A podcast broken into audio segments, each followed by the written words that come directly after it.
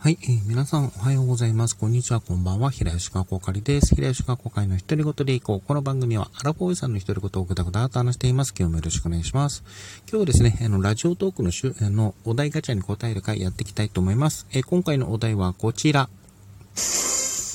部屋の掃除はこまめにやる派、えー、溜め込んでから一気にやる派なんですけども、まあ、自分はどちらかというと、後者ですね、溜め込んでから一気にやる派ですね。まあ、とは言ってもですね、あの、基本めんどくさがり屋な部分が高いので、あの、溜め込んだとし、まあ、あの、あの、溜め込んだら、あ溜め込んだで、えー、明日でするかとか、ちょっと伸びたりすることがあるので、うん、結構汚かったりするんですよ。うん、まあ一応、普通にそのゴミ、あの、なんだっけ、燃えるゴミとか、あの、ペットボトルとかは、その、収集の日ですね。にはもうそのまま出すようにはしてるんですけども、それ以外のゴミの、あの、部屋の掃除っていうと、まあ、溜め込んだらなんかやるかなっていう感じに近いですね。うん。あとはその、例えばですが、えっ、と、部屋の模様替のタイミングとか、で、まあ、ガスなのを掃除するみたいな感じになるかなっていうところですかね。うん。だから基本的にはね、汚いんですよ。部屋の、まあ、物が多かったりするので。うん。まあ、本当物の、まあ、の、以前もね、あの、断捨離したいとか言ってるんですけども、あの、この話を聞いても、もうわかるかと同時に、本当めんどくさがりなんで、あまり進まないっていうところがちょっとあったりしますね。うん。あ、一応なんだっけ？あのー部屋が汚いと心が乱れてるとか言うので、うん、多分それも影響してるのかなとか、妙に納得する一方で、じゃあ、あの、部屋きれいにしてスッキリしようっていう気にもならないという、あの、なんか悪循環にはなってるかなという印象はあります。うん。一応、まあ、ね、えっ、ー、と、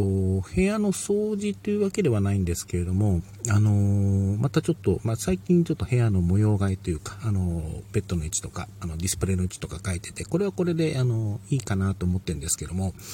あのディスプレイもう一台ちょっと欲しいなと考えてて、うん。あの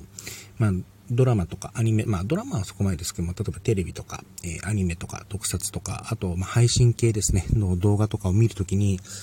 あの、もう一台ちょっとディスプレイが欲しいなとちょっと思ってるんですよ。うん。あの、いわゆる視聴用、その配信の、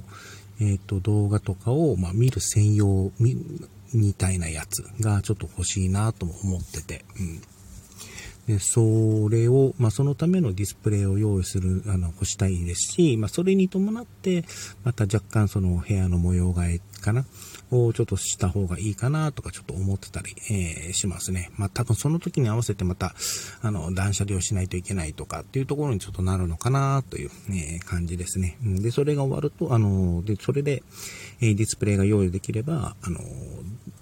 見たい、あの、ものを、あの、再生したいものはちょっと流しっぱにもできますし、うん。あの、ディスプレイと、ディスプレイとパソコンで繋げて、あ、違う、パソコンは作業できるし、テレビで録画してるものは録画してるので見れるとか、そういうこともできるので、まあそういうちょっと環境をちょっと整えときたいなって思ったりしますね。